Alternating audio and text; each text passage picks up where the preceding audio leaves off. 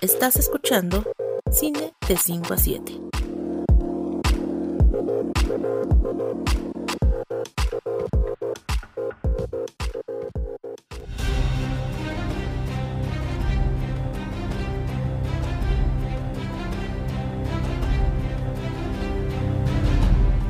Bienvenidos a Cine de 5 a 7 y a la review a oscuras de House of the Dragon, porque si en algo estamos de acuerdo es que en este episodio llamado Driftmark le hicieron falta varios sets de iluminación, pero ya hablaremos de eso más adelante.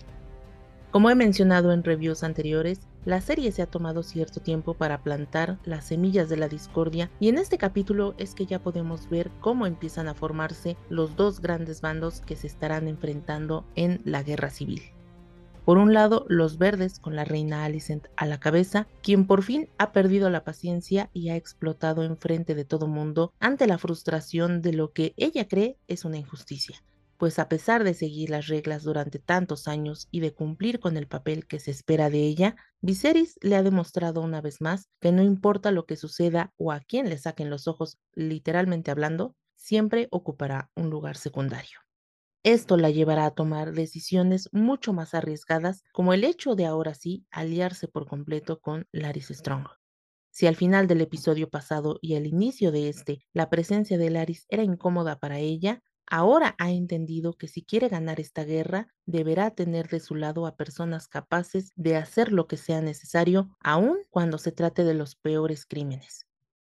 Esta es una revelación interesante porque si bien Alicent se ha dado cuenta de que aunque tiene la lealtad de alguien como Kristen Cole, este se negó a causar un daño en su nombre cuando se lo pidió.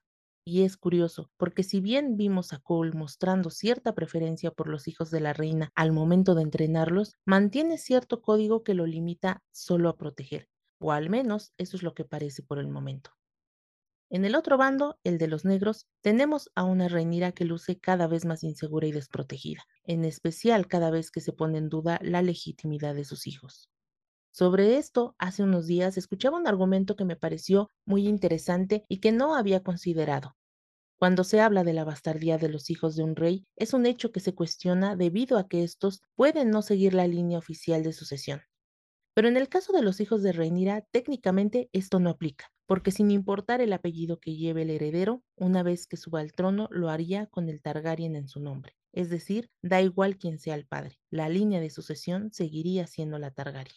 Y esto es una muestra más de la sociedad patriarcal que George R. R. Martin ha retratado en su obra, porque no importa lo que haga, aun si no cometiera errores, la ascensión de Rhaenyra como reina sería puesta en duda por el simple hecho de ser mujer. Ya lo decía antes, entre todas las dudas y las constantes miradas de juicio, Rhaenyra se siente cada vez más vulnerable, por lo que el regreso de Daemon le permite no solo hacer una jugada política y afianzar su reclamo al trono al casarse con él, también, seamos honestos, termina ese asunto que quedó pendiente muchos años atrás. Por un lado me gustó que continuamente los vemos buscando mutuamente su mirada, la cual apartan porque saben que hay mucha gente observándolos. Y por gente me refiero, obviamente, a Otto, a Alicent y al cada vez más insoportable de Kristen Cole.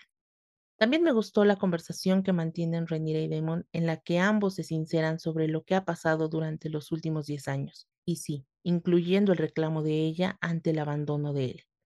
De alguna manera, aquí nos terminan aclarando qué fue lo que pasó en aquella escapada nocturna que dio lugar a muchas teorías por parte de los espectadores. La parte que en un principio no me convenció del todo y por la que me siento un poco indecisa fue la consumación del muy controvertido incesto.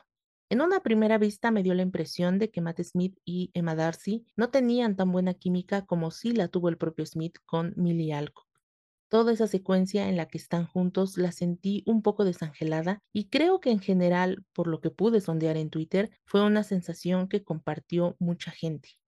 Viendo el capítulo una vez más, creo que me dejé llevar por la idea de que al volverse a ver tendríamos un momento mucho más apasionado y salvaje como el ocurrido en el episodio 4. Incluso me dio la impresión de que el director Miguel Sapochnik no había logrado transmitir la pasión que los personajes sienten el uno por el otro.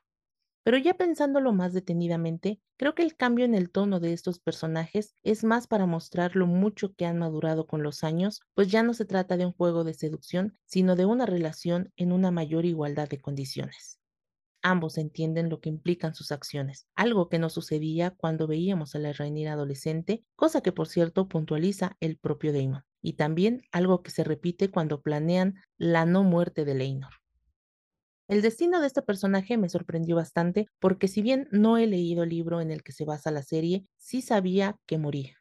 Cambiar este hecho creo que puede generar algunas dudas a futuro, especialmente porque ahora existe la posibilidad de que Leino regrese en algún punto de la historia y esto podría cambiar las cosas. Supongo que el tiempo ya nos dirá. Como bien mencionaba en la review anterior, siento que los saltos de tiempo están provocando más de un agujero en la historia y en este caso creo que el más importante es cómo fue que Otto Hightower volvió a ocupar el cargo de mano del rey, en especial cuando Viserys fue muy claro en decir que ya no confiaba en él. En lo personal, si bien me está gustando mucho la serie, sí creo que pudieron dedicar más tiempo a ahondar mucho más en detalles como este incluso en la relación de personajes secundarios que han entrado y salido de la historia casi de manera anecdótica, pero que en teoría eran muy importantes para el desarrollo de personajes principales, como es el caso de Leina o el propio Leinor. Y sí, también detalles como el de la falta de iluminación, creo que son cosas a las que HBO debería de poner mucha más atención, en especial cuando nos están contando cosas tan importantes como lo es que un personaje se haga del dragón más grande del reino escena que por cierto disfruté un montón. Como siempre, les recuerdo que esta review estará publicada en sextafila.com, donde además podrán encontrar recomendaciones de contenido extra alrededor de House of the Dragon, que puede ser de interés para ustedes. No dejen de seguirme en Twitter como arroba sexta-fila o también en la cuenta del podcast que es arroba cine de 5 a 7. Por cierto, en unos días estaremos iniciando la tercera temporada de Cine de 5 a 7 con un programa en el que hablaremos sobre Everything Everywhere All at Once, así que los esperamos. Saludos a todos y nos escuchamos muy pronto.